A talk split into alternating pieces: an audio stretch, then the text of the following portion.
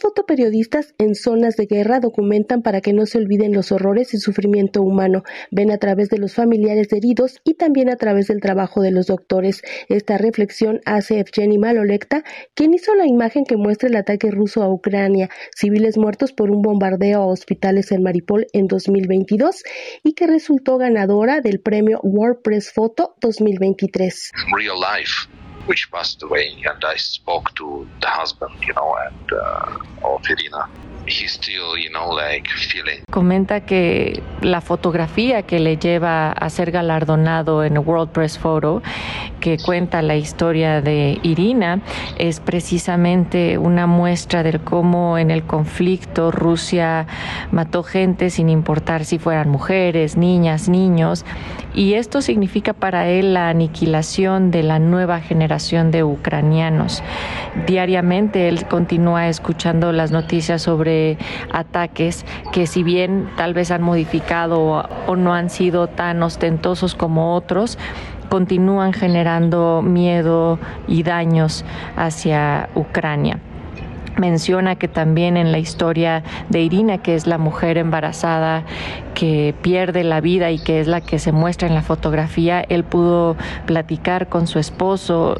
Por supuesto que intentan eh, olvidar, sin embargo dice no es algo que puedas poner en una caja y echarlo hacia un lado, lamentablemente no es algo intentamos continuar con nuestras vidas, pero no es algo que podamos poner a un lado y simplemente seguir adelante. Está en México donde el 19 de agosto en el Museo Franz Mayer hablará sobre el fotógrafo de guerra y en entrevista refiere que es un respiro poder hacerlo antes de partir a una siguiente asignación.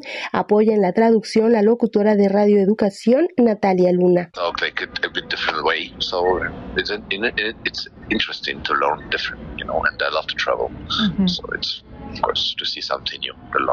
Está en nuestro país por vez primera.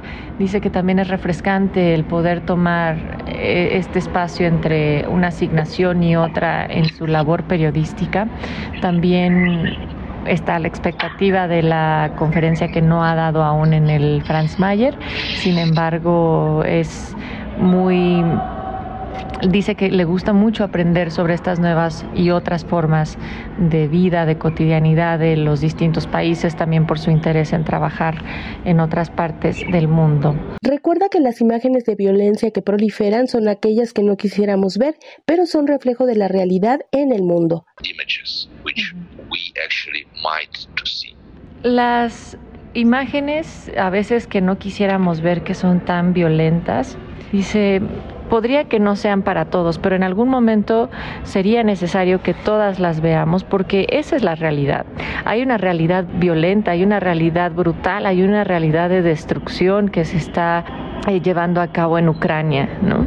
Y esto es solamente un fragmento de lo que ven a diario los doctores en situaciones en las cuales en algunos hospitales en ocasiones llegan 100 personas lesionadas de manera muy seria o muy grave, sin contar el síndrome postraumático que muchas otras personas van a estar viviendo. Entonces, nosotros los fotoperiodistas vemos también a través de los ojos de los familiares, vemos a través de los ojos de los doctores que están atendiendo en la primera línea este tipo de conflictos. Transcurre el tiempo, la charla fluye y Evgeny Malolecta acepta que la historia de Irina que capturó con su lente lo acompañará de por vida, pero también es un testimonio de lo que allí ocurrió. Dice, bueno, no es la única fotografía.